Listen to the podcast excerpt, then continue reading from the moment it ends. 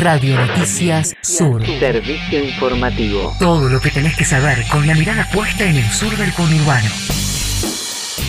El clima. El Servicio Meteorológico Nacional indica una máxima de 25 grados con cielo nublado, mejorando por la noche. El viento soplará del este durante toda la jornada. Nuestro país. Massa anuncia la puesta en marcha del dólar agro.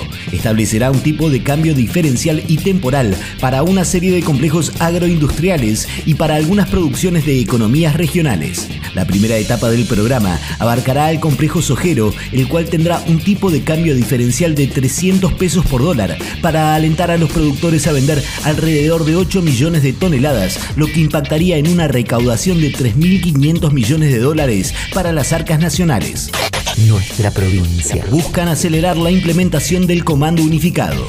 El Gobierno Nacional comenzará con la ronda de reuniones con los intendentes bonaerenses de las regiones donde actuará la fuerza policial que coordinará recursos federales y de la provincia. Testimonios. Nada de lo que haya pueda hacer es fácil ni simple. Aníbal Fernández, ministro de Seguridad de la Nación.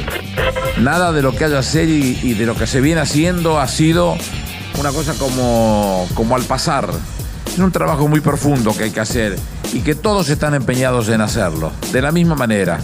No, no hay nada que uno pueda en esto estar cuestionando ni quitando o mostrando el quite del esfuerzo o cosas por el estilo. Es imperioso que nos metamos en cada uno de esos lugares y que lleguemos hasta el hueso. La intención es ampliar la presencia de gendarmería en las zonas denominadas más calientes del conurbano para trabajar de manera conjunta con la policía bonaerense y las policías locales a fin de reducir el impacto de la inseguridad.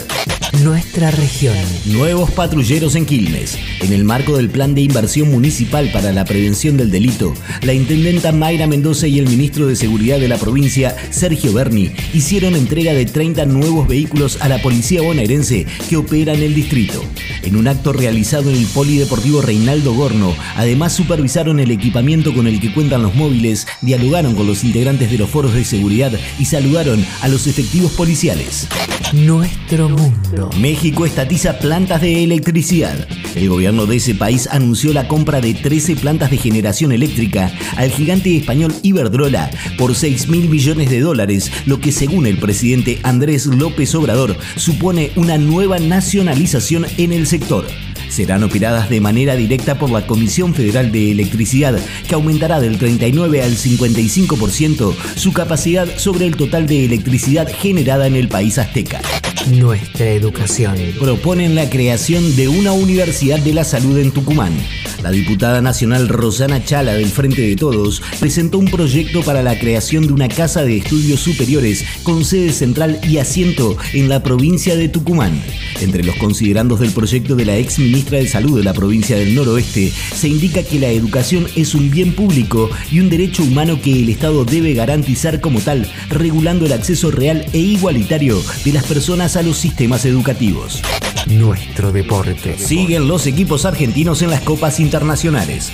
Patronato debutará en Copa Libertadores de local frente a Atlético Nacional de Colombia hoy a las 19, mientras que el Racing Club de Avellaneda visitará al Ñublense en Chile desde las 21. Por la Sudamericana, Estudiantes de La Plata jugará en Bolivia frente a Oriente Petrolero desde las 19, mientras que Gimnasia recibirá a Universitario de Perú en el Bosque desde las 21. Lo que tenés que saber. Radio Noticias Sur. Servicio informativo horario. Una producción periodística de UNQ Radio, la emisora de la Universidad Nacional de Quilmes.